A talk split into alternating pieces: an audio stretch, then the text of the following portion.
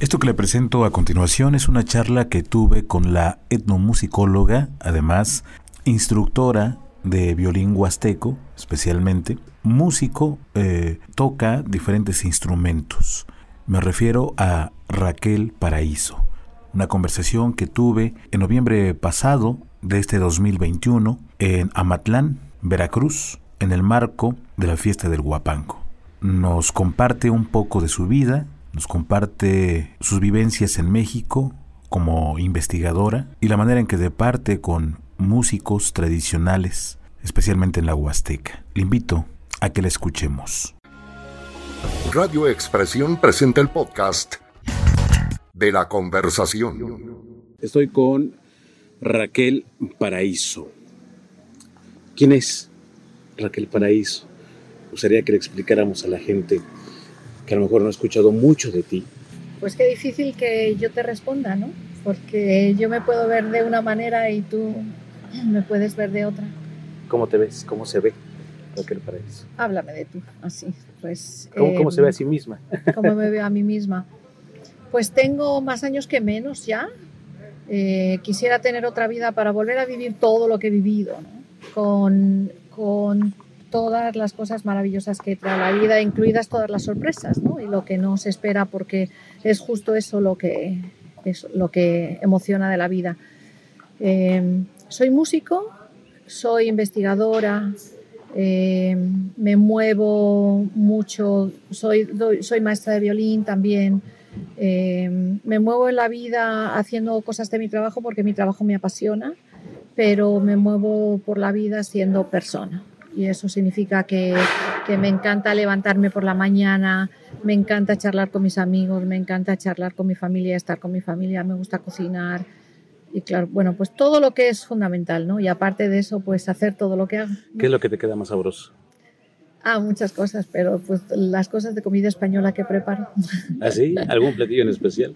Eh, me queda muy rico el cabrito, cuchifrito, que es tradicional de, de mi tierra, de la parte del sur de la, de, de la provincia de Salamanca. Es un cabrito que se hace un poco sofrito y que después se, se cuece pues ahí con una combinación de el pimentón, la paprika es lo que le da el sabor así más como más de tierra, clavo, un poquito de coñac, o sea, se, se, se fríe el cabrito, se sella y después se hierve con, con todas estas cosas con agua también. ¿Cuándo, cuándo eh, volteas a ver a México y dices yo quiero estar allá haciendo lo que estás haciendo ahorita? Bueno, me fui de España hace mucho tiempo, salí en el 89, me fui a estudiar con un profesor de violín que conocí haciendo un curso de violín en España. Eh, estudié violín, eh, fue en un momento, pues, mm, digamos, no complicado, pero en un momento en el que, bueno, viniendo de una familia de clase media de un pueblecito muy pequeño, mi padre dijo, no, ¿qué vas a estudiar música? ¿De qué vas a vivir? ¿No? Es la, la historia que siempre, que siempre tiene lugar, ¿no? Que siempre pasa. Eh, entonces estudié magisterio y al terminar le dije a mi papá, aquí tienes el título, ahora voy a estudiar violín. O sea, entre medias pues seguí estudiando violín. Y es, es a lo que me he dedicado toda la vida. Creo que es el violín, es la música, ¿no? Lo que me, me, me entusiasma. Me encanta dar clase. Y desde que estudié en el conservatorio en Salamanca siempre he tenido como un ojo puesto en lo que es la enseñanza del violín a niños y adultos. Hice muchos cursos, diferentes cursos de pedagogía de violín y cuando terminé la carrera hicimos una escuela de música con unos amigos porque pensábamos que había una manera diferente de enseñar la música como nosotros la aprendimos, ¿no? Bien, entonces desde los, desde los 80, a finales de los 80 sales de España y ya te vienes a México. No, me fui a Estados Unidos a, a hacer una maestría con un profesor que conocí en España. Me había ido a dar un, o había ido a dar un curso de violín. Yo sabía que después de haber hecho esta escuela de música que te comento, que la hicimos en el 84, todavía no sentía que todavía no me quería como em, estancar entre comillas, ¿no? Quedarse en un lugar no es estancarse, pero yo sé- sabía que quería moverme más y que quería hacer otras cosas y me fui a estudiar con él a Estados Unidos. Ahí conocí a mi compañero de vida. Él tenía y tiene un grupo que se llama Sotavento, toca música latinoamericana. Yo de pequeña había aprendido a tocar la guitarra y me encantaba la música latinoamericana porque mi, hermano tocaba la guitarra y mi hermano tenía un cassette con de estos de, de doble rueda, con un montón de música de Latinoamérica y desde siempre me gustó. Pero eso quedó como aislado porque eh, pues cuando empiezas a estudiar música clásica en un conservatorio son muchas cosas las que tienes que hacer, hacía deporte también, bueno, todo eso, ¿no? Entonces llegar a Madison, donde me fui, donde vivía Barta Manugian, que fue mi profesor, ahí eh, conocí a Pancho y ahí conocí la música que estaba haciendo con su grupo, con Sotavento. Es música latinoamericana, pero hacían en ese momento muchas cosas de composiciones propias. Él me regaló también, cuando empezamos a estar juntos, él me regaló mm, tres cassettes de, mm, eh, de, de música huasteca. Y así fue como un flechazo ¿no? Del, al corazón con la música huasteca, ¿no? Pero también todavía sintiéndola como un mundo pues como muy lejano, porque hay muchas cosas que pasan en la música huasteca que cuando no conoces un poquito es todo como muy ajeno y muy y, y diferente, ¿no? Eh, bueno, con el tiempo fui capaz de, de, volver a México, mm, fui a estudiar violín huasteco con el quecho en la Ciudad de México. Ahí me involucré con muchas otras cosas, con la música de Tierra Caliente, con, y ahora estoy más metida en la huasteca. Voy a resumirte un poquito. Después de mi maestría de violín, hice una maestría en, de etnomusicología. Ese se convirtió también en mi otro amor de vida, ¿no? Eh, la música de la gente, la música de los pueblos. El proyecto de la maestría fue trabajar la música, de la, música del Balsas, los sones de tamborita con don Juan Reynoso. Me fui a hacer trabajo de campo. Me había ido con él antes a estudiar porque lo que yo quería era tocar. Me apasionaba, me apasionó la música. Lo que quería era pues aprender a tocar esos sones eh, y gustos que llegamos a tocar con el grupo, con Sotavento, porque empecé a, también a tocar con el grupo. Entonces pasé tiempo en la Tierra Caliente, hice la tesis sobre Don Juan, eh, de la maestría, seguí con el doctorado, hice mi proyecto sobre um, encuentros de música tradicional de son jarocho, de son huasteco y de son de tierra caliente. Eh, terminé el doctorado, e hice un postdoctorado en Jalapa en el 2015 y regresando de ese postdoctorado le dije a, a Pancho, a mi compañero, le dije, ¿sabes qué? Ya, vámonos, o nos vamos a México o nos vamos a España, pero como que ya siento que que ya nuestro lugar ya no está en Estados Unidos. Hicimos lo que teníamos que hacer, la universidad, tenemos amigos maravillosos, que fue lo que más nos dolió dejar, pero decidimos venirnos a México para estar cerca del lugar donde queríamos seguir haciendo trabajo de campo y tocar. Y con, en, todos, en todas las idas y venidas ¿no? de Estados Unidos a México, pues hicimos muchísimos amigos, muy buenos amigos, ¿no? Claro, me, me contestaste dos preguntas en una, porque la, la, siguiente pregunta que yo iba a hacer era, ¿en qué momento te enganchas con el son huasteco? Y bueno, ya me lo comentaste, que fue a través precisamente de tu compañero de vida, con este, el regalo de un casete. ¿Y quién tocaba en ese casete? Pues eh, yo creo que son los que eran los, el trío Los Camalotes. Trío Camalote. Tengo que volver a buscar eh, uh -huh. todas esta, estas grabaciones. ¿no? Eh, fue una recopilación de, de varias. ¿no? y esa música siempre ha estado ahí. Te conté así como muchas cosas de golpe, ahora podemos ir como hablando de cositas. La música tradicional mexicana la he ido descubriendo poco a poco. Eh, lo, lo, mismo que he ido descubriendo poco a poco el México profundo que yo conozco, que me ha tocado vivir y conocer. Eso también me enamoró, ¿no? la fuerza de la gente. Eh, no, es, no, esto, no vine a buscar algo exótico, algo que, sino lo que se vivía en la tierra. Y me daba cuenta que, de que las cosas que me estaban tocando vivir se vivían desde la tierra. Me, tocó, me ha tocado eh, trabajar y estar con músicos muy buenos. Que, bueno, ellos a lo mejor se sentían, recuerdo que don Juan Reynoso, por ejemplo, él eh, tuvo un concierto, le hicieron un concierto con la Sinfónica de, Michoacán, me pidió que la acompañara, era un, homenaje que le estaban haciendo, me pidió que la acompañara porque, claro, porque yo leía música y por si acaso él se equivocaba, y le dijo, Juan, usted no se va a equivocar, el leer música no es ningún impedimento. Él tenía un oído pues fabuloso, tenía una musicalidad, una musicalidad increíble, como muchos, músicos tradicionales, ¿no? Pero combinar ese mundo entre, pues es lo, lo de la ciudad, es la música que se llama de concierto, eh, no sabes muy bien qué es lo que está pasando. Es como, él quería como que yo fuera traductora de, ese mundo, o un puente entre, entre ese mundo, ¿no? Em, a veces don Juan decía, no, pues es que yo no, no sé leer nota y no sé esto y no sé lo otro. Mm, nos daba mil vueltas a los músicos que, que tocamos con nota, ¿no? leyendo nota. Em, el conocimiento oral es algo que siempre me fascina y es algo que en la música tradicional pasa constantemente o ha estado pasando hasta hace un tiempo. Entonces, em, ese conocimiento que va, va relacionado con, con, con, las personas ¿no? y cómo sienten la música. Eso es lo que me mueve a seguir trabajando con músicos de diferentes partes de México. Claro, ¿cómo vive esta experiencia de que después de haberse enamorado en primera del son huasteco, aprenderlo, tocarlo, bueno, al menos en el sentido de la técnica del son huasteco en el violín, y después de, añorar, de enamorarse, como dice, dices, el primer flechazo, y ahora convertida en instructora, profesora de, violín en técnica de música huasteca, con nuevos valores y bueno, otros eh, músicos que ya son que ya los consideramos como músicos hechos, eh, pero que siguen ahora eh, aprendiendo de ti. Eh, cómo, se vive esa experiencia y sobre todo en una música, aunque sabemos que es un lenguaje universal, pero una música, entre comillas, ajena a España, entre comillas. Pues en el 2015, cuando vine a México, me fui a Jalapa, estuve en el Instituto de Antropología haciendo un proyecto de música huasteca. Ese fue ya así como aterrizar de nuevo. Bueno, voy, voy a empezar a trabajar en la huasteca. Eh, por diferentes razones.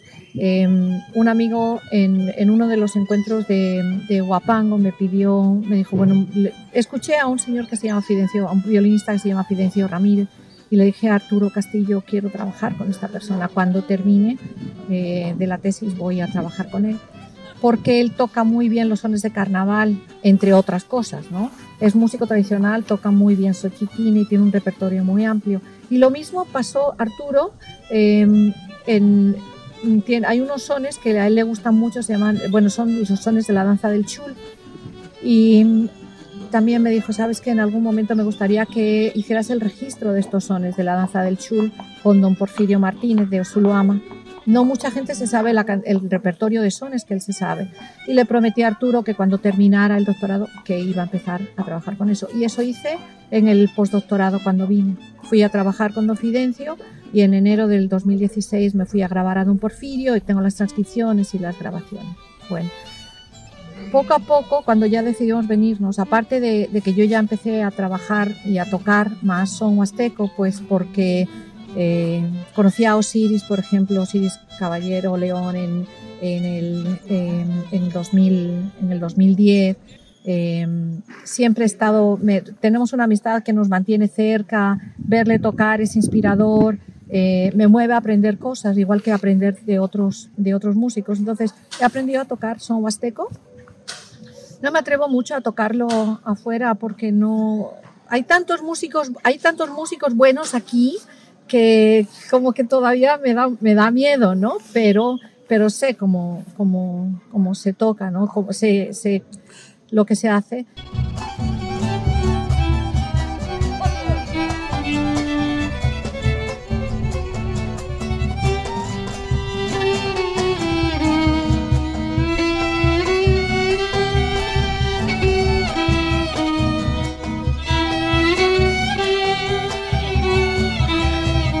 He visto, he visto crecer todo este movimiento que yo llamo de revitalización del son mexicano, del son huasteco. He visto a cantidad de niños aprender. Eh, me doy cuenta de que, o sea, pensando en todo esto, ahora que llevo dando clases de técnica de violín huasteco desde hace tres, sobre todo de manera como más visible, ¿no? Con los encuentros que, de son huasteco que se han hecho, me doy cuenta que es muy fácil traspasar lo que yo aprendí para aprender violín lo podemos hacer en el, en el son huasteco, porque veo que los niños tienen muchísima facilidad para aprender. En general, en, en, todas partes. O sea, es muy importante tener un buen maestro para que te guíe y que te dé las primeras normas para cómo seguir. Y yo precisamente he estudiado eso. O sea, sé cómo ayudar a las personas para que puedan, puedan seguir aprendiendo. Una técnica eficiente. Es una, exacto. Entonces, aquí se está haciendo, en México se está haciendo un muy buen trabajo, los talleres que yo conozco, pero es todo un poco por intuición porque, pues, bueno, voy a seguir con el ejemplo de Osiris. Por ejemplo, Osiris sí que ha tomado clases de técnica con otras personas y él aplica eso con sus estudiantes, ¿no?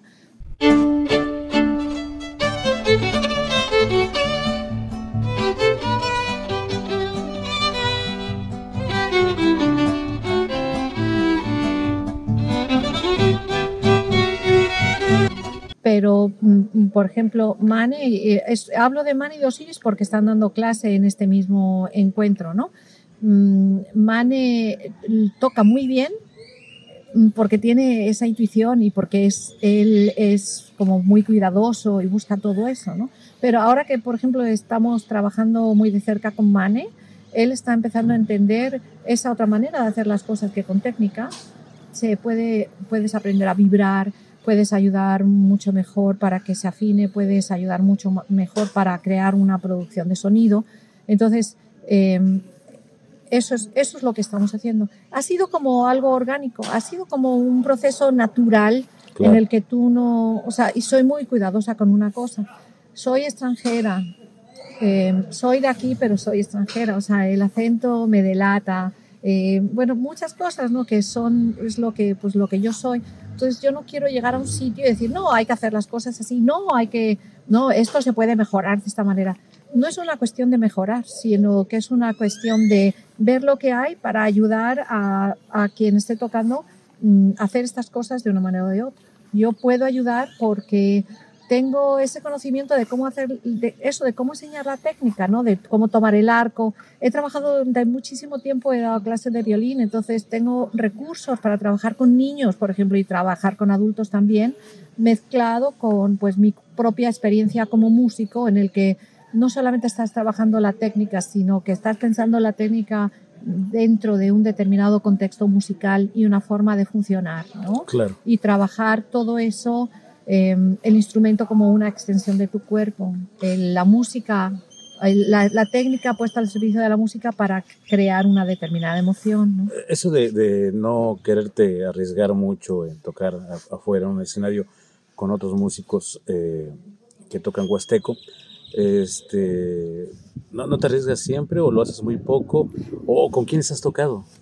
Estoy tocando, estamos tocando ahora con Osiris em, y, con, y con Francisco, con Pancho, con Francisco López. ¿Cómo se llama el trío? Sotavento. Porque es parte del grupo Sotavento, entonces como, o sea, estamos trabajando toda una sección de, de música huasteca y de hecho, bueno, vamos a tocar esta noche aquí y vamos a ir a un festival de, en Texas la próxima semana. Es decir, hoy 26 de noviembre veremos en acción a Raquel Paraíso en el escenario tocando huasteco. Sí, pero vamos a tocar un, repertorio muy distinto porque, mm, bueno, va a haber, como, como mucha gente toca son huasteco muy bien y guapango muy bien, pues vamos a trabajar repertorio, vamos a tocar repertorio que no se toca muchas veces. Vamos a tocar un par de valses, vamos a tocar una polca arreglada para dos violines, bueno, de hecho dos polcas. Vamos a tocar un son de la parte de, de Son de Comatlán, eh, vamos a tocar sones de carnaval, vamos a tocar un canario también. Sí, cosas que se tocan, pero no vamos a tocar el, como el repertorio más, más, popular. ¿no? Más, ajá. Mm, bueno, eh, respecto a este aspecto del son huasteco, eh, ¿piensas continuar ahí? ¿Piensas después moverte a alguna otra región? Que bueno, me has comentado de Tierra Caliente, Sotavento, por supuesto el son huasteco, que son además eh, música que campea muy bien, que, que, eh, coexiste muy bien en estas, eh, en estas regiones mexicanas, pero ¿te moverás o aquí estás bien? ¿Aquí estás a gusto? Aquí estoy bien, queda mucho por hacer. Tengo la sensación de que acabo de empezar. tengo varios proyectos que, bueno, se tarda mucho hasta que se hace algo, ¿no?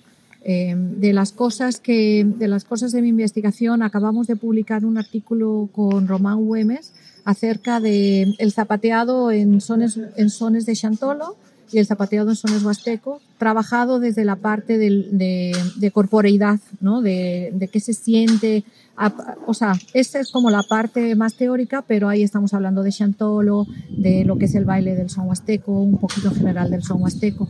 Esto es de lo que empecé a trabajar más o menos en el 2015.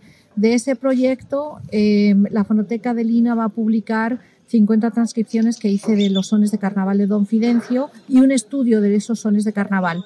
Eh, hablando del carnaval, en esa parte de, de Sontecomatlán, Jojocapa, que es donde, donde él vive, están las partituras de esos, de esos 50 sones y el audio. Eh, probablemente si en algún momento encuentro la manera, el tiempo, eh, quiero hacer como una página interactiva donde estén los audios, las partituras y los videos, ¿no? O sea, poner todo eso junto.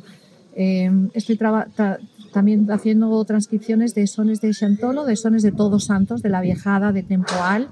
Eh, tengo transcritos como unos 120, se van a publicar mm, relativamente pronto, pero todavía no sabemos, o sea, hay que terminar ese trabajo.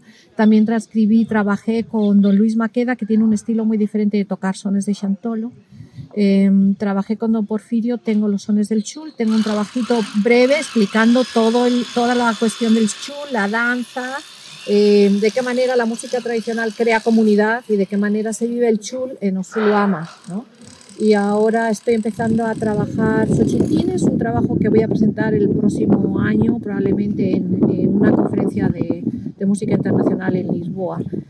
Sea, son, ves, pero son como cositas poco a poco. No tengo varios proyectos de cosas que quiero, que quiero trabajar, pero hace falta tiempo. Tengo muchas ganas de. Estoy empezando a planear un proyecto con Román Güemes también. Para quien no conozca quién es Román, pues él conoce muy bien la Huasteca, es antropólogo, lingüista, eh, es músico tiene un conocimiento de, las tradiciones musicales que hay en la Huasteca que no sé quién más lo tiene, porque él se ha movido muchísimo por la región y o sea, es, eh, vas a, va a tocar una danza de negritos y te dice, sí, esta danza de negritos es la de este lugar, que también se toca en este lugar y en este y en este. Las variantes y en fin. ¿no? no es que no, no es que lo haya leído, es que la sabe, ¿no? Entonces quiero trabajar, creo que nos hace mucha falta eh, hacer registros de música tradicional. ¿no? Se ha recuperado muchísimo el son huasteco y los guapangos, mucho, pero danzas tradicionales creo que nos hace falta hacer registros de, de todas estas cosas, ¿no? Y esa es una de las cosas en las que quiero trabajar y también escribir acerca de todo esto, ¿no? Desde el nivel, o sea, desde la etnomusicología, no tanto para personas especializadas, pero que puede ser un trabajo de divulgación, ¿no? Claro que eh, finalmente es lo que hace falta, porque a veces se queda en la academia y, no, por decirlo de alguna manera, y no baja a los que somos de a pie en cuanto a terminología, ¿no? Hace mucha falta eso, eh, entender pues mm, como ciertas cosas, ¿no? Y también darle voz a la gente de las comunidades y de los pueblos, ¿no?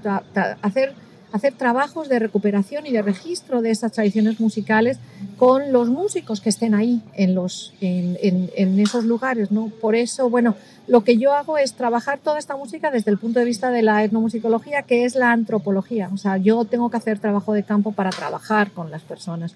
No es un estudio que se quede en las partituras. Hago el estudio, o sea, transcribo música en papel porque creo que es un recurso muy bueno, por ejemplo, para compositores o para que quede ahí para el futuro. Yo sé que mucha gente no lee música y no hace falta leer música para aprender todo esto, ¿no? Pero hay otra gente que sí, y es un lenguaje que tú puedes llevar a, no sé, a Australia, donde haya un músico que le interese esta música y él va a poder leer esta, esta música, ¿no? Pero nunca hago este trabajo pensando que la partitura sustituye lo que es el tocar de la persona o la experiencia de escuchar ese son, ¿no? Aunque es una manera de perpetuar, ¿no? En este caso, la música. Hablaste, ya, para terminar, eh, hablaste hace un momento de la vitalidad del son huasteco. Cuando eh, estabas en el continente viejo, como muchas veces le decimos, muchas veces se le conoce a México por el sombrero ancho, por el traje de charro y por unos músicos tocando, que es el mariachi.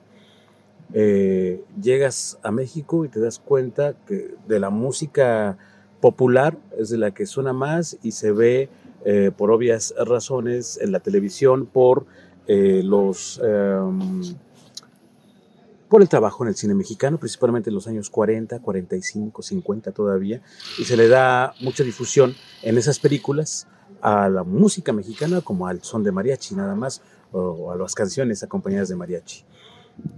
¿Cómo está en este caso el son huasteco frente a este fenómeno que fue creado y favorecido por el cine mexicano, no así al son jarocho, no así al son calentano y a otras regiones como también el son huasteco. ¿Cómo está el son huasteco contra vitalidad frente a, esta eh, difusión que tiene todavía por encima a la música de mariachi? Nos queda muchísimo por hacer que están todas estas versiones, ¿no? Mucho más pop y mucho más electrónicas y todo esto. Yo no tengo nada en contra de toda esta música, es solo que ocupan todos los medios, ¿no? Entonces, es la lucha constante en México y en otros países. Nos movemos por estereotipos y eso es terrible, ¿no? En España es como si solo hubiera flamenco, por ejemplo, o canción española, ¿no? Eh, hay muchísima música tradicional en muchas partes, ¿no? Em, sí, a veces en México pensamos que la música española es Rocío Durcal, ¿no? Por ejemplo. Entonces, sí, es, es, que es muy difícil porque la música huasteca no tiene, no, o sea, no aparece tanto a lo mejor en los medios de difusión de cobertura nacional. Entonces es un problema luchar con todo eso, ¿no? Eh, o ahora, por ejemplo, el son jarocho que ha tenido una, así también como un boom exponencial porque, pues, por ejemplo, los chicanos lo han tomado como bandera de, de identificación, eh, ha habido un son varios, varias, uh, varios frentes desde donde vienen las, las cuestiones de por dónde o cómo se revitalizan las cosas, ¿no? Entonces, eh, el son jarocho también tiene muchísima difusión y es un boom así tremendo. Yo creo que el son huasteco se ha mantenido más o menos como constante en la región. Ha tenido sus altibajos, ¿no? Yo siento ahora mismo que muchos de los músicos, de los músicos grandes se nos han ido y no hemos aprendido de ellos. Bueno, a mí no me ha dado tiempo. No, o sea, lo que he hecho en la vida no me quejo porque es lo que he tenido que vivir y lo que he vivido, ¿no? Pero por eso decía, me falta tiempo para hacer cosas porque hay músicos grandes que se nos están yendo y son personas que conocían un repertorio y una forma de tocar muy significativa, ¿no? Que se nos ha ido, que a lo mejor a veces no hay registro de todas estas cosas, ¿no? Ahora hay muchísima gente joven tocando son huasteco, pero hay también esta, esta sensación de prisa constante, ¿no? En la actualidad. Hay esta sensación de que todo lo podemos aprender por YouTube, porque constantemente se transmiten cosas, constantemente pero no, hay que pararse un poquito, ir a las comunidades o a los sitios, no tanto a las comunidades, eh, eh, don Bernabé Calderón todavía vive, me parece que está en Ciudad Victoria. Podemos ir a verle, podemos ir a aprender, ¿no? Pero necesitamos pararnos un poco y tener ese tiempo, darnos ese tiempo para escuchar y realmente asentar algunas cosas. En cuestión de cómo lo veo, pues em, todavía falta, falta mucha difusión para el son huasteco. Se, se, conoce mucho. La gente que se apasiona del son huasteco lo sigue siendo y lo, y lo es, ¿no? Eh, y está muy vivo, yo siento que está muy vivo, pero a nivel, a nivel nacional, pues no tanto, ¿no? Claro. Eh, y internacional no tanto, ¿no? Sí, claro, y hacer hincapié en lo que comentamos hace un momento, que no es en contra de esta música, eh, hablamos de la norteña, pero también del mariachi, que es el son jalisciense, el son puro, de, las comunidades donde nace eh, el son jalisciense importante, de la banda, de la banda sinaloense pura, la, banda zacatecana, que también es música tradicional, pero que se ha ido distorsionando pues por las nuevas, los instrumentos electrónicos, en fin, que, ya no es tan el son como, como, como, como es en su naturaleza, ¿no? Entonces, nada más hacer esa, esa aclaración y bueno, pues ojalá siga el son huasteco y y haya más interesados en difundirlo, en enseñarlo, en difundirlo, en aprenderlo. Ajá, sí, o sea, nada en contra del mariachi, nada en contra de todo lo demás. Es solo, bueno, pues es, es hay también lo, lo que digo es, hay que buscar más, ¿no? Claro. Es para, por, parte, por parte de todos, o sea, también es lo que alguien le llame al alma, ¿no? Si, si te llama el son huasteco o el son de tierra caliente. Entonces, pero, pero sí, un apoyo a las músicas tradicionales porque Em, es algo de veras que es las personas mayores son las que resguardan ahora mismo, las que tienen ese saber, ¿no? De muchas cosas. Tenemos que ir a hablar con ellos y hay que mover todo esto porque hay muchas cosas que, que hace falta, no sé si rescatar, si esa sea la palabra, pero sí saber que están ahí, saber que son importantes para la comunidad porque son las, la música crea, nos ayuda a tener un sentido de identidad sobre todo de comunidad muy fuerte y un sentido de una herencia cultural que es lo que nos deja seguir adelante. Muchas gracias, Raquel. ¿Algo que quieras eh, compartirnos, que no te haya preguntado y que creas importante que se escuche, que se diga? Pues em, la música es importantísima en general en la, en la vida, ¿no? Se piensa que siempre que hay que falta presupuesto, no, la, mm, siempre la música va a ser de las primeras cosas que desaparezcan. A pesar de todo, hay mucha gente que seguimos haciendo música, ¿no? A pesar de que muchas veces no, no se pague al músico como debería ser, porque es una fuerza vital que nos pertenece y una fuerza que, que, que sale adelante. Entonces, pues un apoyo, eh, no sé, por parte de, por parte de, por ejemplo, no sé, de las instituciones gubernamentales, apoyo sobre todo, yo pediría para proyectos educativos a largo plazo y proyectos culturales a largo plazo, no, que no pertenezcan solo a, una, a un régimen de seis años o de cuatro años, sino que sean proyectos que tengan una larga duración, porque aprender a tocar violín no se aprende en un día ni en dos, sino que lleva tiempo y, la música de veras que nos ayuda a vivir. Entonces, pues yo creo que eso eh, va, va, a tardar tiempo a lo mejor hasta que lo tengamos, pero si muchos lo pedimos, a lo mejor. A lo mejor se hace realidad. Sí. Raquel, muchas gracias. Gracias a ti. Radio Expresión presentó el podcast